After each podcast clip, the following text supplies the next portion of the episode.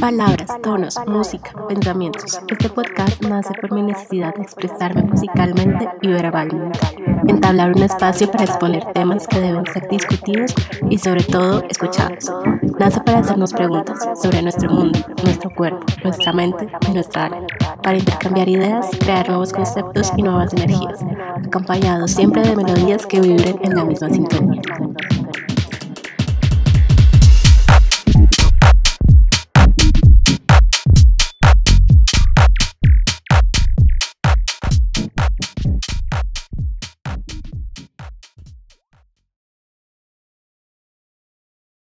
Hola, bienvenidos y bienvenidas a Thompson Words. En el capítulo de hoy nos acompaña Andrea Casanova. Ella es abogada y magíster en Derecho con énfasis en regulación minera, petrolera y energética. Es docente, investigadora de la Universidad Cooperativa de Colombia y es miembro del grupo de la investigación La Minga. Dentro de los temas objetivos de esta investigación ella trabaja con población afrodescendiente e indígena frente a la justiciabilidad y protección de los derechos humanos, económicos, sociales, culturales y medioambientales. Andrea es una mujer nacida en el Pacífico colombiano, una zona en donde la mayoría de las personas tienen descendencia afro y bueno, claramente se debe decir que esta es una zona un tanto apartada del resto de Colombia, sin embargo, guarda tradiciones tanto a nivel cultural como nivel gastronómico que envuelven y encantan a todo el país. Quiero hablar con Andrea en este capítulo ya que en nuestro episodio anterior tocamos un poco el tema del afrofeminismo, por lo tanto me gustaría abordar a fondo esta temática. Queremos tratar este tema desde diferentes perspectivas y puntos de vista, obviamente siendo muy fieles a las experiencias personales de Andrea. Principalmente hablaremos sobre la historia del afrofeminismo, tanto en el mundo como en Colombia, y conocer sus principales visiones, misiones dentro de esta lucha que busca la igualdad de género. Las palabras claves de este episodio son mujer, negra, racismo, resistencia y afrofeminismo. Bueno, hoy quiero empezar con una pequeña introducción acerca del afrofeminismo. Este movimiento comienza a establecerse en la década de los 70, en donde las mujeres negras inician entablando una organización activa frente al sinnúmero de desigualdades que experimentan y con el objetivo de mejorar su calidad de vida. Este feminismo es un movimiento interdisciplinario ya que se constituye para abordar discusiones sobre el machismo y su conexión con el sexismo, su conexión con el clasismo, pero también muy importante su conexión con el racismo. En este momento quiero darle la palabra a Andrea para que refuerce esta presentación sobre el tema.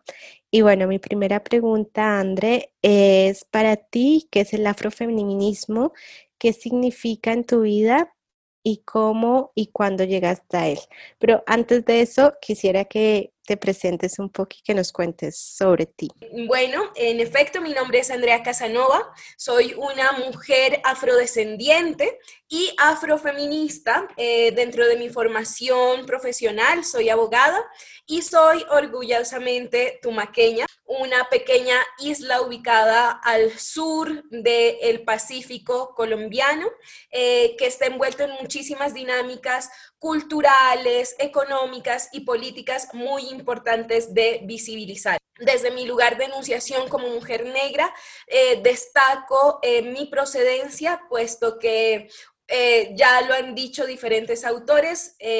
si uno no conoce su historia, está condenado a repetirla y justamente por eso es necesario, por una parte, visibilizar el territorio, visibilizar de dónde uno es. frente a la primera pregunta, respecto para mí qué es el afrofeminismo y qué significa en mi vida y cómo llegué a él, quisiera partir identificando que yo no puedo desligar el factor de ser una mujer negra. Y por eso, más allá que desde el punto de vista teórico o desde el punto de vista académico respecto a lo que es el afrofeminismo, quisiera partir desde mi propia experiencia como mujer negra, como mujer racializada. Podría situar el afrofeminismo como este lugar eh, de enunciación en donde las mujeres negras tenemos o ocupamos un espacio. Si nosotros bien podemos identificar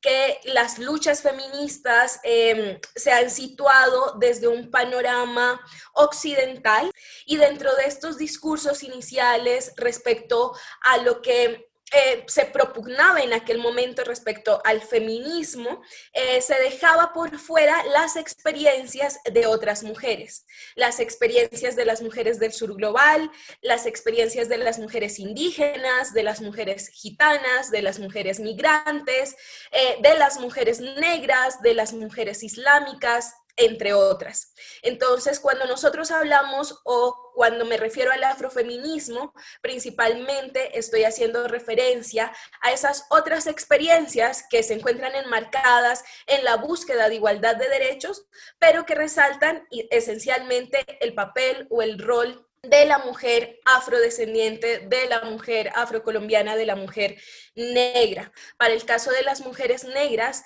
otro sistema de opresión muy importante y todavía aún vigente es el racismo. Entonces, no es lo mismo narrar la experiencia de una mujer blanca, de una mujer mestiza, que narrar la experiencia de una mujer negra. André, y me parece que eh, lo expresas muy, muy bien y estás muy conectada al afrofeminismo y por eso me gustaría saber en qué momento entró a tu vida. Principalmente llegué al mundo del afrofeminismo por el primer factor, es decir, por el factor afro. Em, muchas de las personas racializadas hemos tenido que enfrentar eh, experiencias racistas. Y cuando hablo de experiencias racistas, no hablamos de ese racismo aberrante y separatista que se dio en Estados Unidos en la década de los 50 hasta los 70 o de el racismo separatista provocado por el apartheid en Sudáfrica, sino que también en primer término es necesario reconocer al racismo, al igual que el patriarcado, como un sistema que permea todos los ámbitos de la vida en sociedad. Entonces, principalmente, yo llegué al mundo del afrofeminismo eh, cuestionándome eh, este, este sistema racista en el que estamos inmersos y eh, identificando las experiencias en las que directamente yo me había enfrentado al racismo. A partir de esto eh, y, a, y, a, partir pues de generar esta conciencia crítica y eh, empezar a indagar y a generar una postura alternativa frente a estas, a estas dinámicas que se presentan en los diferentes entornos que ocupamos, eh, empecé a formar parte de movimientos afrodescendientes aquí en Colombia y fruto de la juntanza y fruto de la organización colectiva con hombres y mujeres afrodescendientes, se empezaron a identificar que si bien, por ejemplo, hombres y mujeres negros eh, tenemos un punto de partida común que fue eh, el tan doloroso suceso de la esclavización, también podríamos identificar que entre hombres y mujeres negras existían eh, unas series de, de, diferencias frente a la comprensión del mundo, frente a la comprensión inclusive de, estos sistemas de dominación que estamos hablando. Y al interior pues de los movimientos afroestudiantiles inicialmente que ocupé y desde los cuales empecé a realizar activismo, pues con mis compañeras pertenecientes a estos movimientos afro empezamos a indagar cuestiones de género llegué al feminismo gracias a, eh, gracias a los movimientos afro a los que a los que pertenecí y a partir de eso pues uno va generando ciertas conciencias raciales, ciertas conciencias de género. Estoy, eh, digamos que formándome y haciendo parte activa de esta cuestión, de tanto de el movimiento afro o del proceso de comunidades negras aquí en Colombia, pero también desde un enfoque o desde una lectura de género, pero no una lectura de género hegemónica y occidentalizada, como ya lo manifestaba, sino desde, desde una otredad u alteridad que sería el afrofeminismo. Y André, respecto a eso, siendo que tú eres una mujer afrocolombiana, quiero que nos comentes eh, si, si estás de acuerdo y te sientes cómoda ¿Cuáles han sido los desafíos que has tenido que enfrentar durante tu vida y cómo estos han evolucionado teniendo en cuenta, bueno, el contexto ah, mencionado anteriormente? Y quiero que si puedes, por favor, enfoques pues esta experiencia en la ciudad en la cual vives,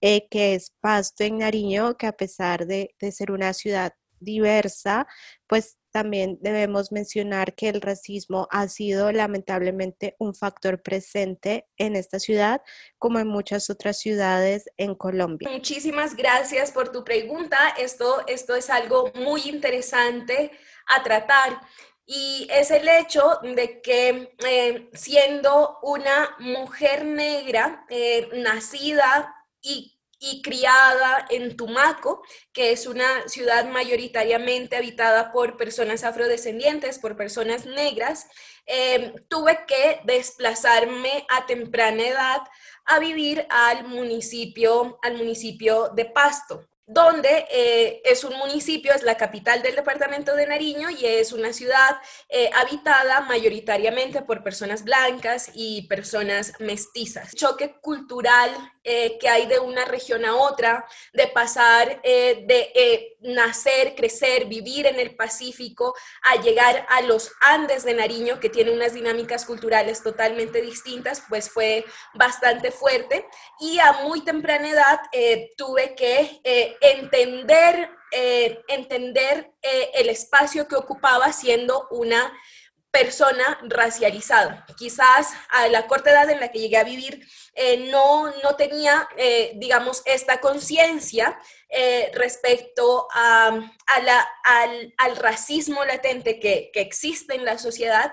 pero sí eh, tenía conciencia de que eh, era una niña afro, afrodescendiente. Digamos que un factor muy particular eh, que se presentó en mi caso y es mi mamá es de los Andes de Nariño y mi papá es del Pacífico y de manera muy paradójica, pues por parte de mi familia blanca mestiza, nunca tuve que enfrentarme a sucesos racistas. Yo sabía, siempre lo digo, yo sabía que era negra, sin embargo, no tenía conciencia de lo que ser negra era respecto al resto de personas no negras. Y de esto me di cuenta principalmente cuando llegué a vivir a Capasto, en donde tuve que relacionarme con personas blancas y mestizas que no pertenecían pues a mi familia blanca mestiza de, de mm, por parte materna. Entonces, frente a ese aspecto, eh, digamos que tuve un primer acercamiento con, con, el racismo a muy corta edad y creo que es a partir de ello de vital importancia empezar a replantearnos, por ejemplo, eh, cómo están pensados los entornos educativos, puesto que los entornos educativos son en los que más se replican estereotipos racistas. Y para el caso de los niños, niñas y adolescentes afrodescendientes, pues esto resulta totalmente perjudicial y totalmente lesivo. Nosotros podríamos decir que el racismo en los entornos educativos no solo se presenta, digamos que en la interacción con los otros, sino que también se presentan en las mismas dinámicas, en cómo se enseña y en lo que se enseña. Si nosotros nos podemos saber los libros de historia de los colegios, podremos identificar que muy poco se habla, por ejemplo, de los aportes de las personas negras eh, en la historia de Colombia o en la historia del mundo. Únicamente, por ejemplo, se hace una breve mención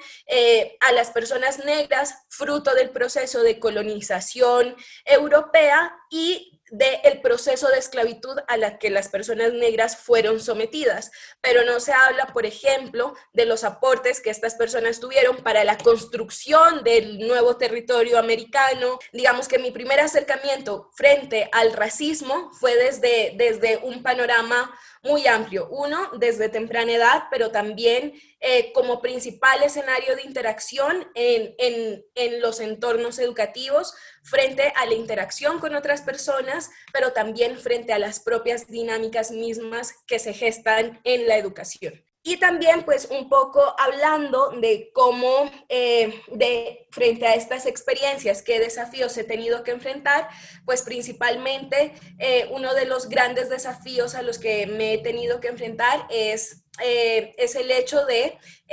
reconocerme como mujer negra en un espacio habitado mayoritariamente por personas no racializadas, por personas no negras. Y creo que eh, los desafíos implican un poco eh, estigmatizar eh, los estereotipos que existen sobre las personas racializadas, desestigmatizar los estereotipos que existen respecto al género y desde los diferentes espacios eh, académicos, profesionales en los que me he desempeñado, pues eh, dar a conocer siempre desde una conciencia racial súper, súper marcada, pues todos estos aportes, no solo eh, de carácter individual, sino también de carácter colectivo eh, de las personas negras actualmente, pero también de mis eh, antecesores. Entonces, ese ha sido el principal desafío y, em, y el principal reto que las personas negras tenemos que, que, que ocupar. saber que si bien somos muchas personas en el mundo, pues estamos en un sistema que históricamente eh, ha querido invisibilizarnos y, y reducirnos. André, me parece súper importante todo lo que estás diciendo y de hecho te quería preguntar un poco sobre la importancia de la historia y para ti es importante que se siga instruyendo sobre el pasado relacionado con la esclavitud y la colonización que sufrieron los pueblos africanos o en qué se debería cambiar esa educación frente a la historia? Valiosa pregunta porque, eh, como lo dije al inicio, al inicio de mi intervención, pues quien no conoce su, su historia está condenado a repetirla. Y no me refiero únicamente hacia las personas afrodescendientes, sino hacia la humanidad en general. Eh, considero que es muy importante em, remontarnos a la historia eh, como humanidad para comprender las dinámicas actuales necesariamente para problematizar, para identificar y sobre todo para avanzar respecto a los principales retos que se nos presentan hoy en día, es muy importante que indaguemos la raíz o la causa de las problemáticas que hoy en día tenemos. Y la raíz o la problemática que existe hoy en día frente al racismo pues es una problemática que data desde la época de la esclavitud y que se gestó en su momento desde un sistema, mm, desde un sistema igualmente de opresión como lo fue la colonialidad. Entonces, considero que es muy importante que se siga, eh, como tú lo mencionabas, instruyendo respecto, respecto a la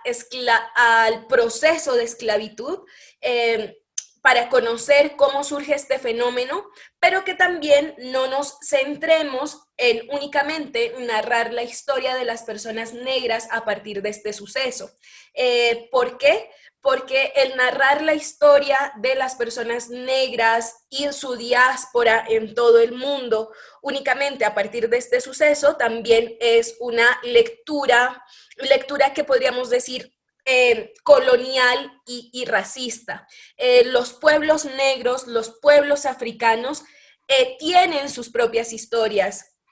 han tenido sus propias culturas históricamente que pues fruto de este proceso de la colonialidad han sido borradas y han sido invisibilizadas. Entonces, sí, es necesario que se hable del proceso de esclavitud, pero también es muy importante que se hable de qué es lo que hubo antes de este suceso. ¿Por qué? Porque la esclavitud fue un proceso en el que se redujo a las personas africanas a una condición de, de cosas, a una condición de no sujetos y de no humanos. Y es muy triste empezar a narrar la historia de cualquier población a partir de esto. Es necesario destacar cómo, por ejemplo, los pueblos africanos en la antigüedad eran, eran civilizaciones que aportaron mucho al desarrollo del mundo e inclusive que aportaron mucho al desarrollo de Occidente. Podríamos, por ejemplo, ejemplificar el caso de la grande civilización de Zimbabue. De hecho, una de las primeras universidades que existió en el mundo fue una universidad africana antes de situarnos en la antigua Grecia o en Roma, ya existía el concepto de universidad en África. Eh, no podemos olvidar los grandes aportes de la gran civilización de Egipto que se encuentra igualmente en el continente africano.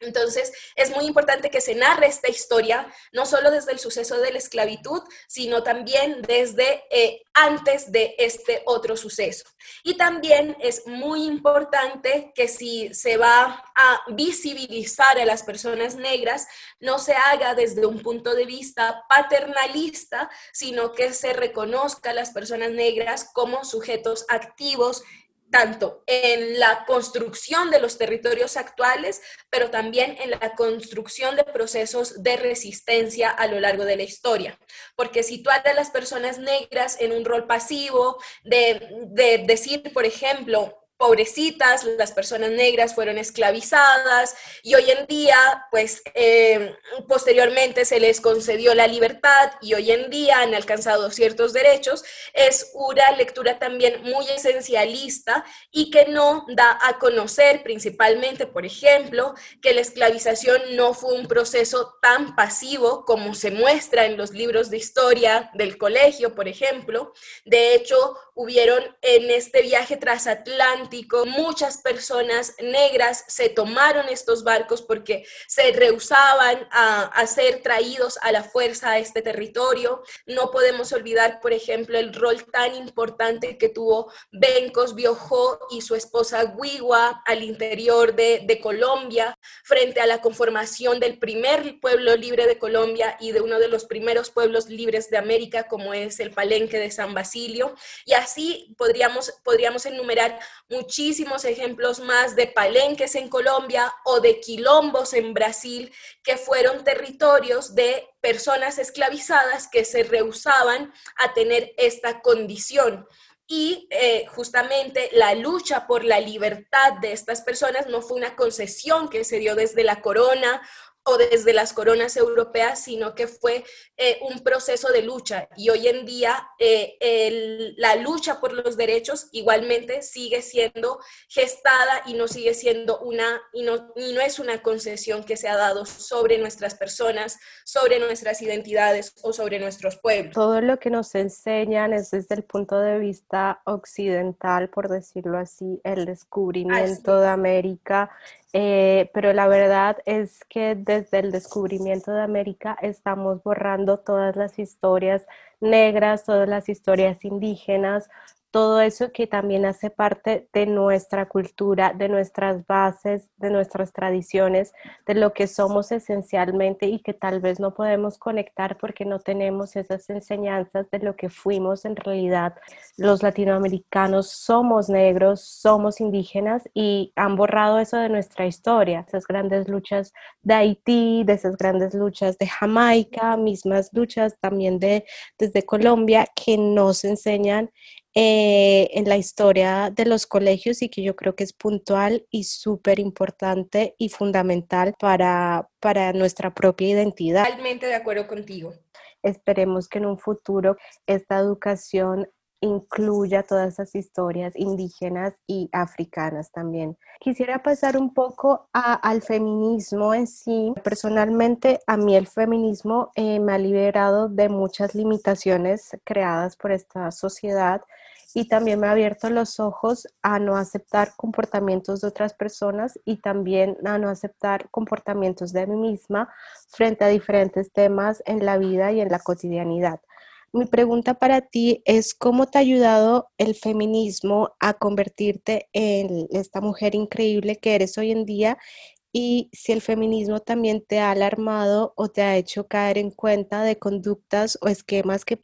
que parecían normales, pero que en realidad eran y son un abuso. Yo creo que el feminismo para, para mí ha sido liberador y creo que cualquier mujer que, que se acerca al feminismo eh, se, siente, se siente liberada. Se siente liberada frente a a estas conductas que se han venido replicando, naturalizando e internalizando sobre, sobre nuestros cuerpos de generación en generación, pero también ha sido liberador en términos de que eh, me ha permitido acercarme a las experiencias y a compartir experiencias con mujeres que al igual que yo eh, han tenido que afrontar distintos sucesos en donde el hecho de ser mujeres eh, les pues ha generado ciertas, ciertas dinámicas. Entonces, no es un camino fácil porque también el deconstruirse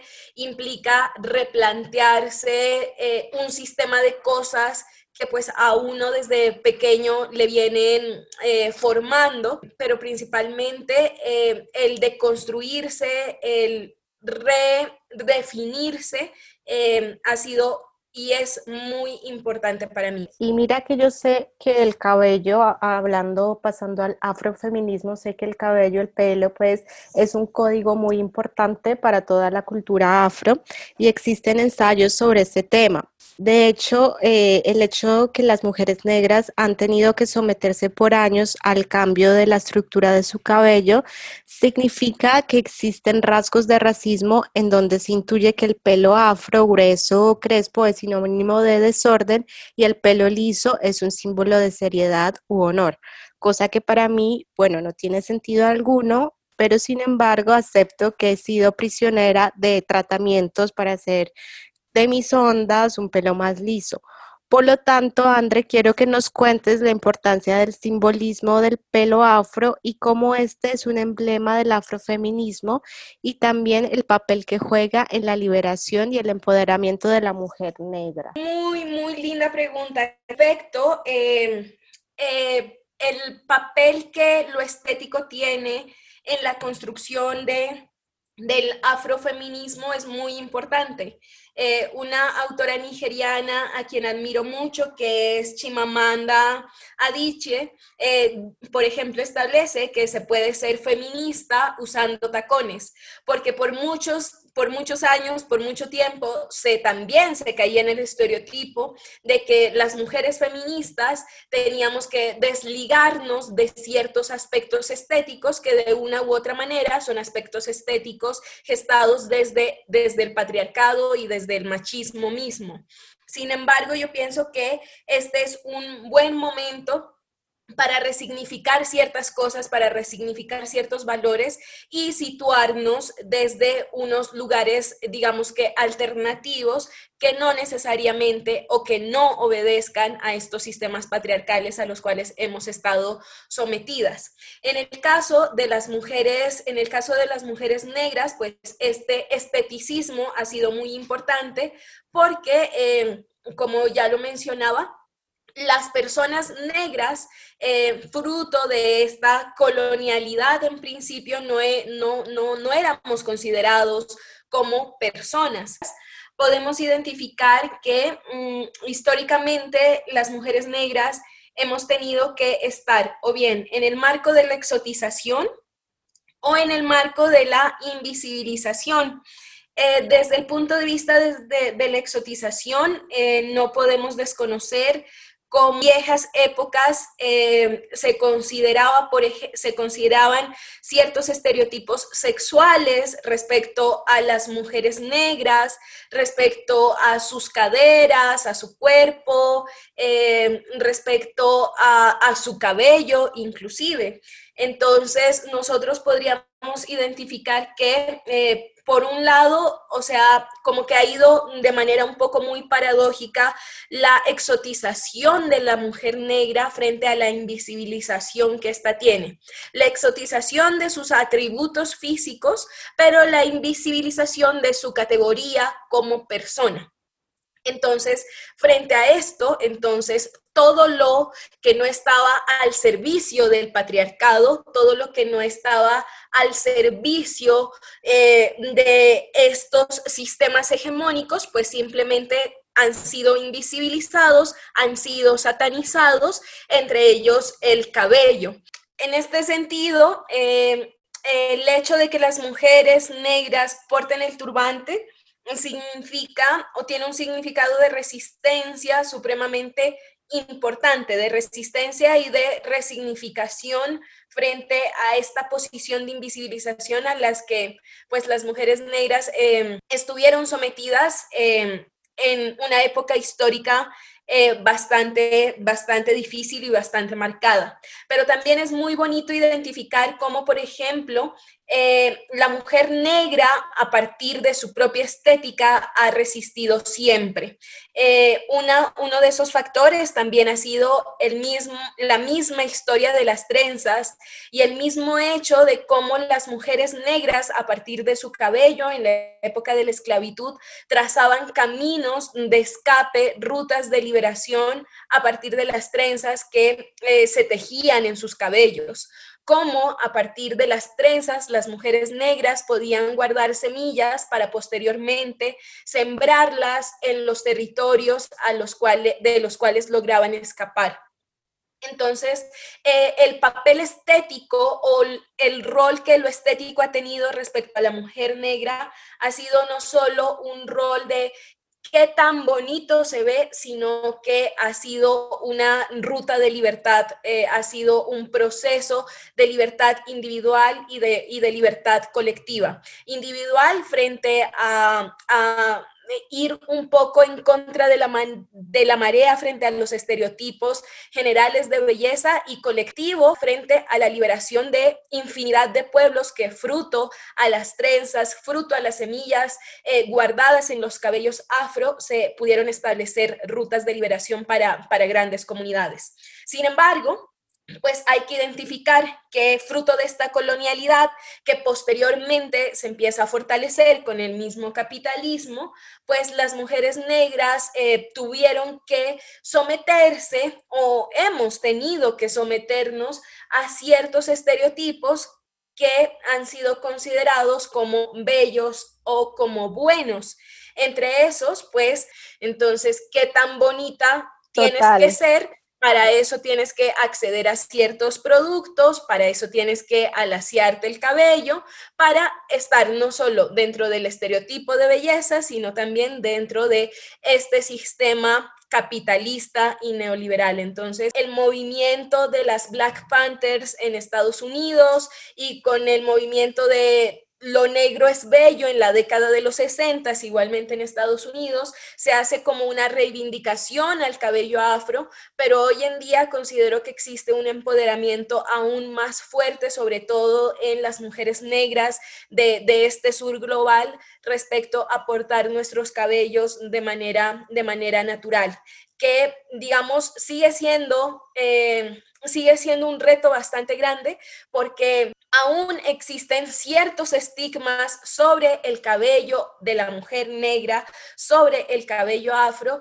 pero que pues em, se ha venido resistiendo y pues cada vez más muchas más coronas, eh, como las llamo, eh, deciden liberarse de estos, de estos estereotipos y de estos cánones impuestos. Y algo muy interesante o algo muy importante que quisiera eh, destacar al respecto es que el hecho de portar el cabello afro eh, implica necesariamente también eh,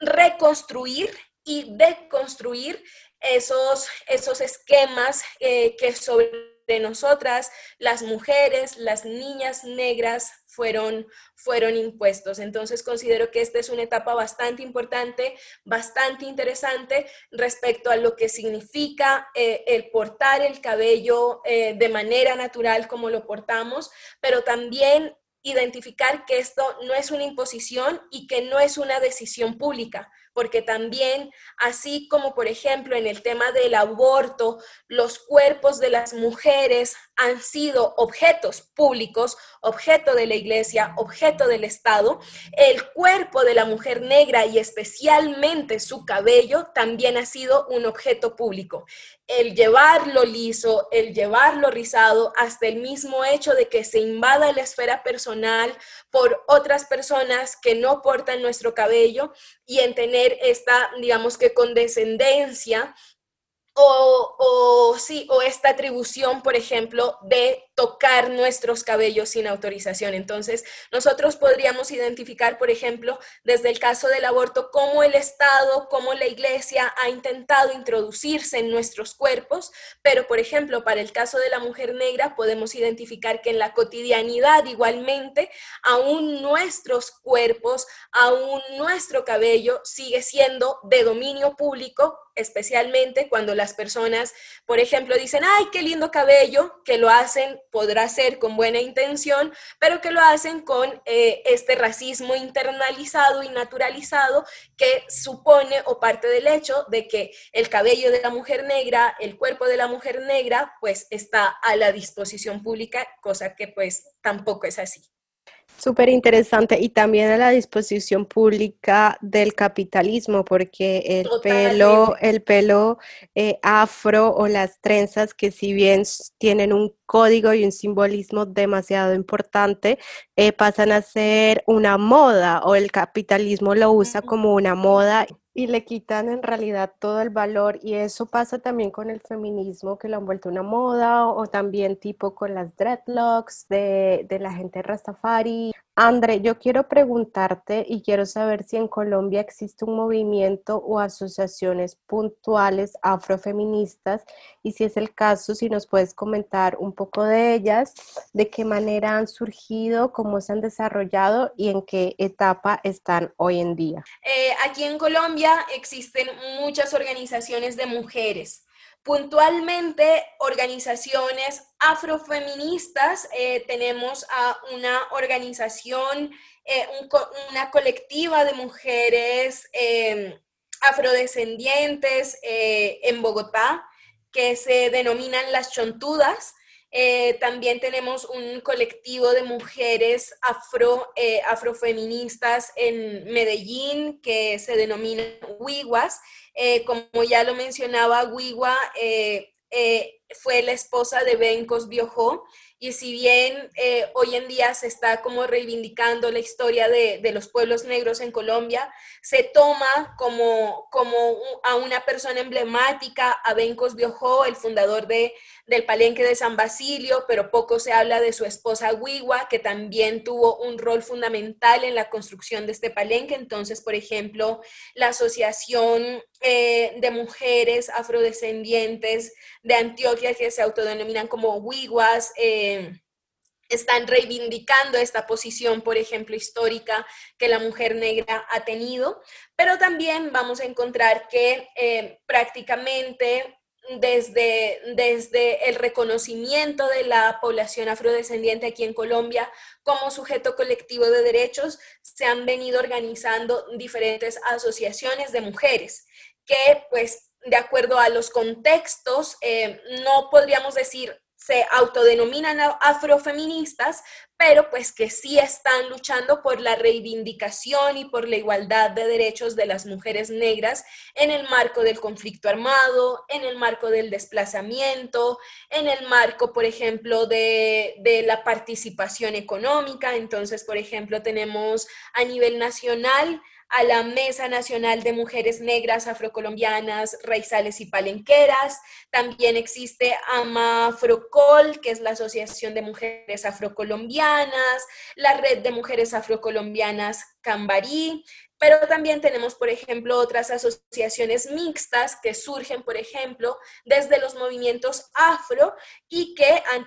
y en los cuales pues han tenido bastante participación y bastante incidencia las mujeres eh, negras del país, como el CENOA, que es la Conferencia Nacional de Organizaciones Afrocolombianas, tenemos al PCN, que es el Proceso de Comunidades Negras, al Consejo Nacional de Paz Afrocolombiano, a Afrodes, por ejemplo, que es la Asociación Afrocolombiana de Desplazados, o también tenemos a ORFA, que es la organización raizal eh, fuera del archipiélago. Entonces tenemos, digamos que, organizaciones directas, lideradas, promovidas y gestadas desde y para mujeres afrocolombianas. Y también tenemos otras asociaciones mixtas eh, en donde participan hombres y mujeres pero en donde la participación de las mujeres ha sido fundamental. A nivel de Nariño, nosotros podríamos destacar como una colectiva feminista a las guaneñas feministas que han tenido eh, un auge bastante importante respecto, eh, digamos que a la movilización social feminista aquí, aquí en Nariño, pero también podríamos destacar otros procesos anteriores, igualmente gestados por mujeres y propiamente mujeres afrodescendientes, como la Mesa Distrital de Mujeres de Tumaco. Entonces podríamos identificar que a nivel nacional existen unas organizaciones bastante interesantes, bastante fuertes, y también a nivel departamental o, o territorial. Debo reconocer que tienes mucho conocimiento sobre el tema y me encanta hablar contigo y por eso te quiero hacer esta pregunta que puede ser un poco chocante o puede estar mal, pero el afrofeminismo es solo para las mujeres afrodescendientes o todos y todas podemos ser afrofeministas. Frente a esto sí es un tema que hay que tener, hay que leerlo o hay que tomarlo con pinzas, como se dice coloquialmente porque esto, eh, digamos que es eh, las mismas problemáticas que se presentan al interior de los movimientos feministas, eh, que por ejemplo, qué tan feminista puede ser considerado un hombre cisgénero, por ejemplo. Y yo creo que frente a este aspecto existen distintas posturas que hoy en día siguen siendo sujeto de debates. Y lo mismo podríamos decir que ocurre al interior, al interior del afrofeminismo. Y yo creo que eh, el punto de debate que radica frente, por ejemplo, que si una persona no negra puede ser considerada o se puede autodenominar como afrofeminista, es un punto de debate. Yo considero que eh, todo radica en la experiencia. Es decir, por más afín que uno tenga ciertas posiciones que el afrofeminismo plantea, pues si no se es una persona racializada, no se es una persona negra, no se va a contar con un factor eh, de experiencia importante que, que es la raza. Y nosotros podríamos decir, por ejemplo, que la raza es solo una y que la raza es la raza humana y pues con eso concuerdo, pero no podemos desconocer que el concepto de raza es un concepto, es una construcción social, una construcción social de jerarquización. Y si bien es cierto, todas las personas somos iguales. Desde el punto de vista étnico-racial, podemos identificar que la raza como constructo social sí ha sido importante y ha sido definitorio para trazar ciertas experiencias. En este caso, consideraría que pues la experiencia es fundamental para identificar qué tan próxima es una persona a, a estos procesos. Se pueden tener aliados y es algo que comparto en absoluto, pero no podría, desde mi punto de vista personal, considerarse que personas no racializadas sean eh, consideradas o autodenominarse como afrofeministas. Yo los pondría más en una posición eh, de aliados, que la alianza es fundamental, sobre todo en estos tiempos en donde existe tanta polarización, como se denomina, en donde existe tanta división, considero que la alianza, que la juntanza es importante, pero sí situarse desde un lugar de enunciación, de respeto y de reivindicación de las experiencias que por ser mujeres tenemos y que eh, y de las experiencias que por ser mujeres negras igualmente tenemos. Lo que yo siempre propongo es que eh, el feminismo en general debe ser, eh, debe leerse desde un enfoque interseccional. Y esta interseccionalidad, igualmente de manera muy curiosa, también fue propuesta por una mujer negra estadounidense, su nombre es Kimberly Williams, y Kimberly Williams desde este enfoque desde de la interseccionalidad plantea que pues justamente a las mujeres nos trazan distintos sistemas de opresión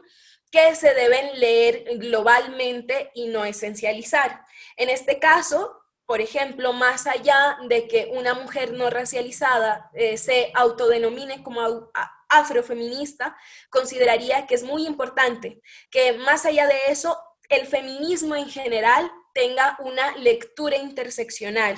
y que el feminismo en general sea un feminismo antirracista. ¿Por qué? Porque ahí sí podríamos decir que antirracistas podemos ser todos. ¿Y por qué digo que antirracistas podemos ser todos? Porque el racismo como sistema de dominación, así como lo ha sido el patriarcado, ha afectado tanto a personas racializadas, pero también ha sido ejercido por personas no racializadas. Entonces, antes de que una persona no racializada se considere como afrofeminista, es necesario que en primer término se cuestione si es antirracista. Y eh, bajo esta lectura consideraría que es muy importante que el feminismo sea antirracista más que hablar de eh, únicamente como afrofeminismo, porque el afrofeminismo yo sí lo situaría dentro de la experiencia que las mujeres negras tenemos dentro de este esquema racial y de género en el que nos encontramos. Todo lo que tú dices tiene mucho sentido y a veces como esa empatía que uno tiene hacia cierto tipo de personas, cierto tipo de movimientos, nos hacen creer que somos parte de ello, pero en realidad tú lo dices, somos unos aliados, lo explicas muy, muy bien y detalladamente, pero es cierto que todos podemos ser antirracistas y, y en eso estoy totalmente de acuerdo. Andre, quiero darte las gracias por esta conversación. Ha sido muy bonito hablar contigo. Me ha servido muchísimo para amplificar mi conocimiento acerca del afrofeminismo y por eso te agradezco infinitamente. Muchísimas gracias a ti por invitarme a tu espacio, a este podcast súper lindo. Eh, así que muchísimas gracias por la invitación y qué bonito igualmente que este espacio haya permitido también el reencuentro. Ha permitido nuestro reencuentro porque las dos eh, fuimos muy buenas amigas en la adolescencia y mira que nos reencontramos gracias al feminismo y al afrofeminismo que tú nos vienes enseñando y fue un podcast en verdad bastante completo y te agradezco mucho por esto. Y yo creo que es un tema que tenemos que seguir explorando y seguir desarrollando, hablando sobre él. Personalmente creo que la mayoría no sé si me equivoco, pero yo pienso que la mayoría de los latinoamericanos tenemos alguna ascendencia afro y tenemos que ser conscientes de ello para construir una comunidad en donde no exista el racismo y donde la mujer negra sea un símbolo de fuerza y hermandad, ya que somos descendientes de mujeres negras. Y a todos los que les interese ampliar su conocimiento en este tema, pueden investigar sobre los movimientos que nos habla Andrea y yo también les recomiendo una muy buena página web en español llamada afrofeminas.com. En este sitio ustedes pueden encontrar todo tipo de herramientas como libros, películas, ensayos acerca del afrofeminismo y aprovecho este espacio también para agradecer a Afrofeminas por todo ese conocimiento que brindan acerca del afrofeminismo. Bueno, yo me me despido y aprovecho para desearles un muy feliz año 2021. Bueno, espero que este 2020 nos haya dejado muchas enseñanzas constructivas y que el nuevo año nos traiga mucha alegría porque creo que todos nos la merecemos. Y nada, no se olviden que pueden escuchar el mix dirigido a este podcast directamente en SoundCloud. Y bueno, un abrazo a todos y a todas y hasta la próxima.